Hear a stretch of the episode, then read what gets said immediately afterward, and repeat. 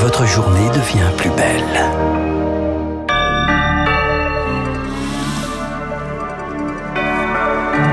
9h, donc le journal incontournable, c'est Augustin. Petit déjeuner à Place Beauvau en ce moment, c'est une tradition de la nouvelle année pour le gouvernement, moment convivial avant des semaines qui s'annoncent tendues, l'examen de la réforme des retraites. Après le Conseil des ministres, la première ministre Elisabeth Borne continuera à recevoir les syndicats. Si rien ne bouge, ils annonceront ensuite une mobilisation commune, c'est la déclaration politique du matin, promesse de Laurent Berger, secrétaire général de la CFDT, invité de RTL ce matin les organisations syndicales étaient d'accord pour attendre la fin de la concertation mmh. et les annonces pour commencer à annoncer des choses en commun. On annoncera des mobilisations en commun si ça reste tel quel. Les salariés sont très mécontents. Quelle forme prendra leur mécontentement? Je n'en sais rien. Moi, je suis pas météorologue social. Ça peut être l'étincelle, la goutte d'eau. Ça peut aussi être une mobilisation forte dans les rues, dans les entreprises. Et puis, ça peut être d'autres formes de mobilisation. Ça, ce sera les salariés qui le décideront et on essaiera de le faire dans un cadre évidemment responsable. Et pour tenter euh, d'éviter l'enflammement de ce climat social ou le débordement du vase, Bruno Le Maire va recevoir les restaurateurs dans la semaine après les boulangers hier. Il a annoncé des aides pour la profession qui doit faire face à la hausse des matières, du prix des matières premières et de celui de l'énergie. Les restaurateurs ne sont pas dans la même situation, prévient déjà le ministre de l'économie. Et puis à l'instant, l'INSEE annonce 5,9% d'inflation en décembre sur un an, léger ralentissement après 6,2% en novembre. À l'international, la Russie reconnaît que la frappe ukrainienne sur Makivska la nuit du Nouvel An a fait 89 morts, bilan le plus lourd reconnu par Moscou depuis le début de la guerre. C'est l'utilisation de leur téléphone portable par les soldats qui aurait permis leur localisation. Votre choix culturel, euh, Augustin, les temps forts de cette année qui commence. Et on va faire un petit euh, tour d'horizon de cette année culturelle. D'abord, les expositions. Il y a une rétrospective David Hockney à la Fondation euh, Granet d'Aix-en-Provence qui commence à la fin du mois. À la fin de l'année, on pourra admirer l'or du pharaon Ramsès à la Villette, le trésor de Notre-Dame au musée du Louvre. Il y a aussi de beaux duos en perspective, de Gamanet au musée d'Orsay, Harold Basquiat et leur peinture à quatre mains à la Fondation Vuitton. Dans les librairies, on retrouvera Lydie Salver, prix Goncourt 2014. Elle revient avec un irréfutable essai de successologie. que c'est hilarant. Oui, ça a l'air. Hein. c'est un détournement parodique des guides de réussite.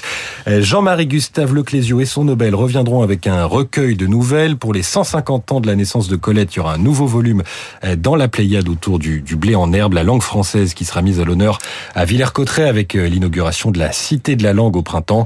Au cinéma, on retrouvera Steven Spielberg avec son autoportrait dans The Fablemans. Côté blockbuster, les amateurs se réjouiront de l'adaptation du jeu vidéo Super Mario, du retour euh, d'Indiana Jones ou d'Astérix, direction la Chine pour le Gaulois.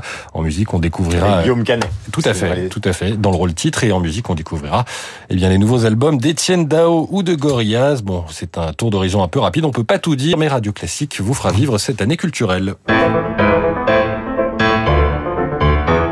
Et Radio Classique vous fait aussi vivre cette année boursière avec Sylvie Aubert ce matin d'Investir, le journal des finances. Bonjour Sylvie, quelle tendance à l'ouverture des marchés? Bonjour Augustin, bonjour à tous. Eh bien, c'est encore du vert à la Bourse de Paris qui décidément commence bien l'année. Le CAC avait fini 2022 euh, à 6470 points et le voilà déjà à 6660 points.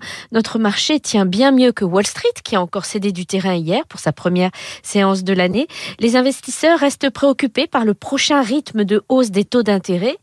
À cet égard, le marché attend le compte-rendu de la dernière réunion de la Fed pour en savoir un peu plus sur cet épineux sujet.